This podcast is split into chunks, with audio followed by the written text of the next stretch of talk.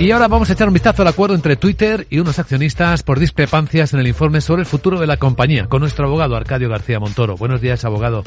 Buenos días, Vicente. ¿De qué hablamos? Pues de esos 809,5 millones de dólares que tendrá que pagar a unos accionistas por las desmesuradas previsiones que hizo sobre el crecimiento del número de usuarios. Los hechos ocurrieron en 2014 y dos años más tarde presentó su demanda una afectada a la que se sumaron otros accionistas discutiendo los argumentos que fundaron aquellas expectativas de lo que se llama los MAUs, es decir, los usuarios activos mensuales. Bueno, el caso es que una parte importante de la transacción todavía está por ver. Me refiero a la declaración de la compañía justificando aquel disparate de cifras que le ha traído hasta aquí. Exactamente, ¿qué datos ofreció que tanta indemnización ha merecido?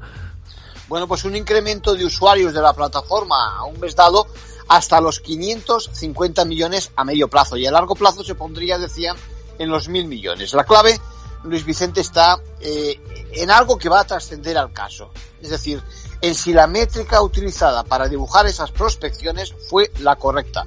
Porque en el sector de las redes sociales no todas las compañías utilizan los mismos parámetros. Aquí todo apunta a que Twitter hizo uso de recursos más propios de startups que suben sus cifras de usuarios, alentando a aquellos que están dormidos con anuncios y con otras medidas para que parezcan activos. En conclusión.